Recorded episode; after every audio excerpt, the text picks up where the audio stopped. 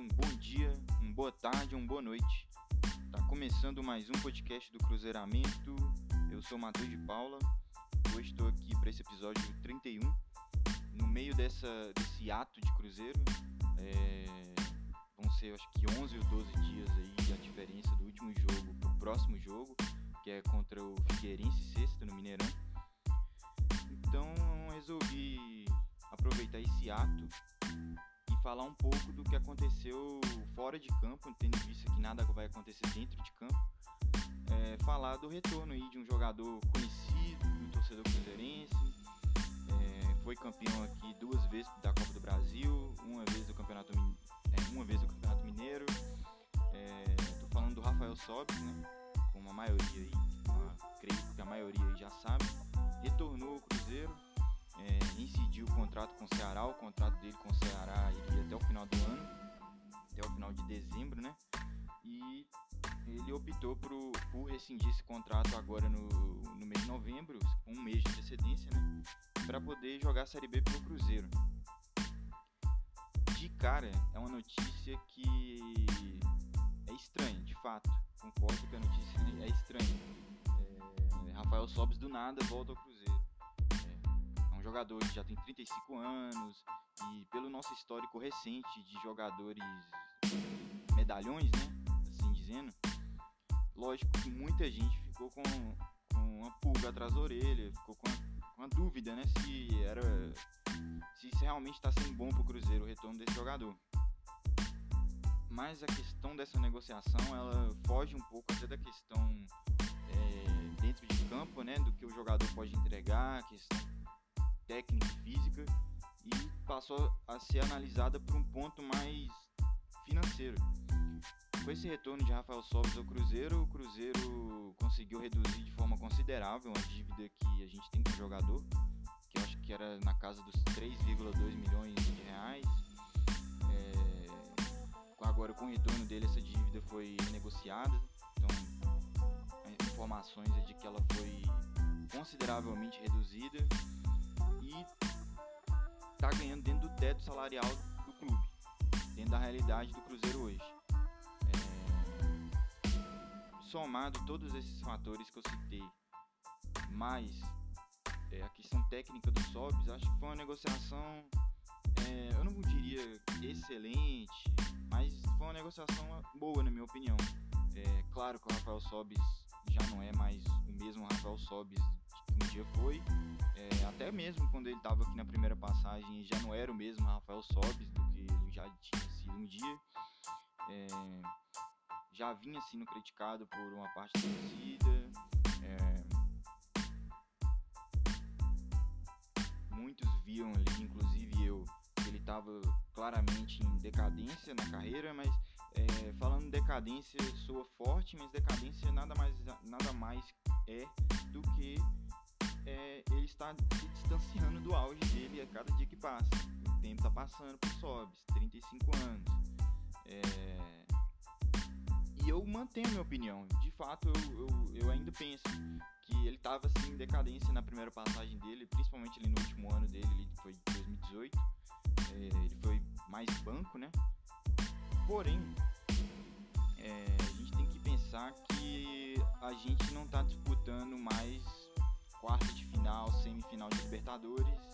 A gente não está disputando final de Copa do Brasil, a gente não está brigando por título brasileiro da Série A, nem por vaga em alguma competição da Série A lá. A gente está disputando a segunda divisão. É, competição essa que, se não me engano, o Sobis nunca jogou, nunca chegou a disputar, mas penso que para a segunda divisão ele em plenas condições ainda de fazer boas partidas. Claro, não penso que o Sobis vai ser titular do Cruzeiro, até porque é uma grande incógnita onde ele entraria. É, eu acho que jogar pelo lado de campo, que era onde ele mais jogou na primeira passagem do, no Cruzeiro, acho que não seria uma boa mais. É um cara que já tem 35 anos e o Filipão tem, tem cobrado bastante dos caras que estão jogando pelas pontas. É, geralmente é o Ayrton, ultimamente o Potker, né? Mas um pouco mais antes vinha sendo o Arthur Kaique também. O Filipão cobra desses jogadores muita disciplina marcação, em fechar as linhas, em recuar e, em recuar e fechar as linhas no meio.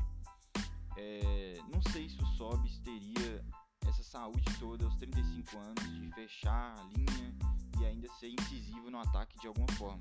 Acho que pode pesar bastante aí a questão física. Então, na minha visão, os lugares do campo onde o Sobis poderia entrar seriam um lugar que é muito carente do Cruzeiro. O Cruzeiro tem poucos jogadores para jogar ali naquela faixa e os poucos que tem não necessariamente têm uma característica de armação, né? Que é ali na faixa centralizada, onde joga o Regis. É, e quando a gente não tem um Regis, é aquele Deus nos acuda, porque não temos muitos jogadores da posição, como eu disse. Teve até uma partida aí, se não me engano, foi a última teve o Regis e teve, o Filipão teve que deslocar o Machado, adiantar o Machado para jogar ali nessa função de, de meia. Penso que o Sobs pode fazer essa função. É, ele já jogou nessa área do campo ali quando ele jogava pelo Tigres do México, né?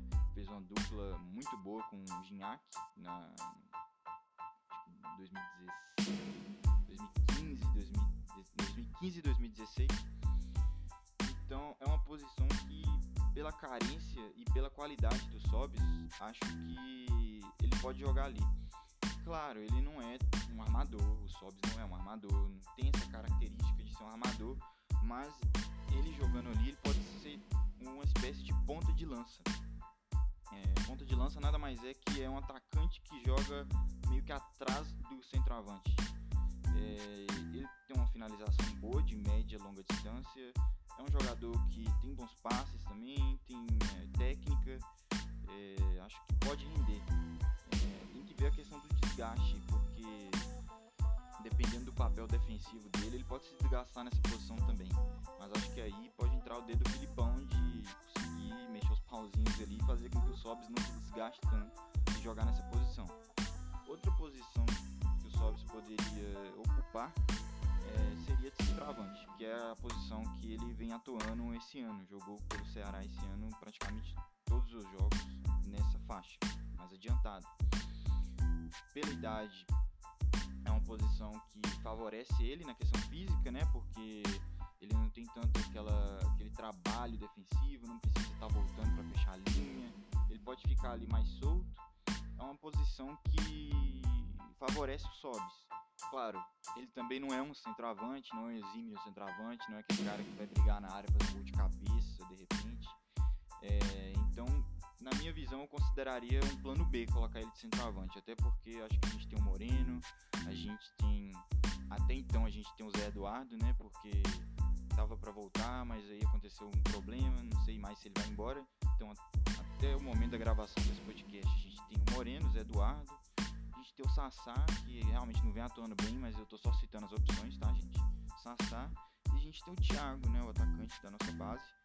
É entrou aí com o Filipão recentemente. Então, são quatro jogadores para posição, acho que a gente não precisaria estar tá deslocando o sobe. Claro, em algumas circunstâncias de jogo, é totalmente plausível.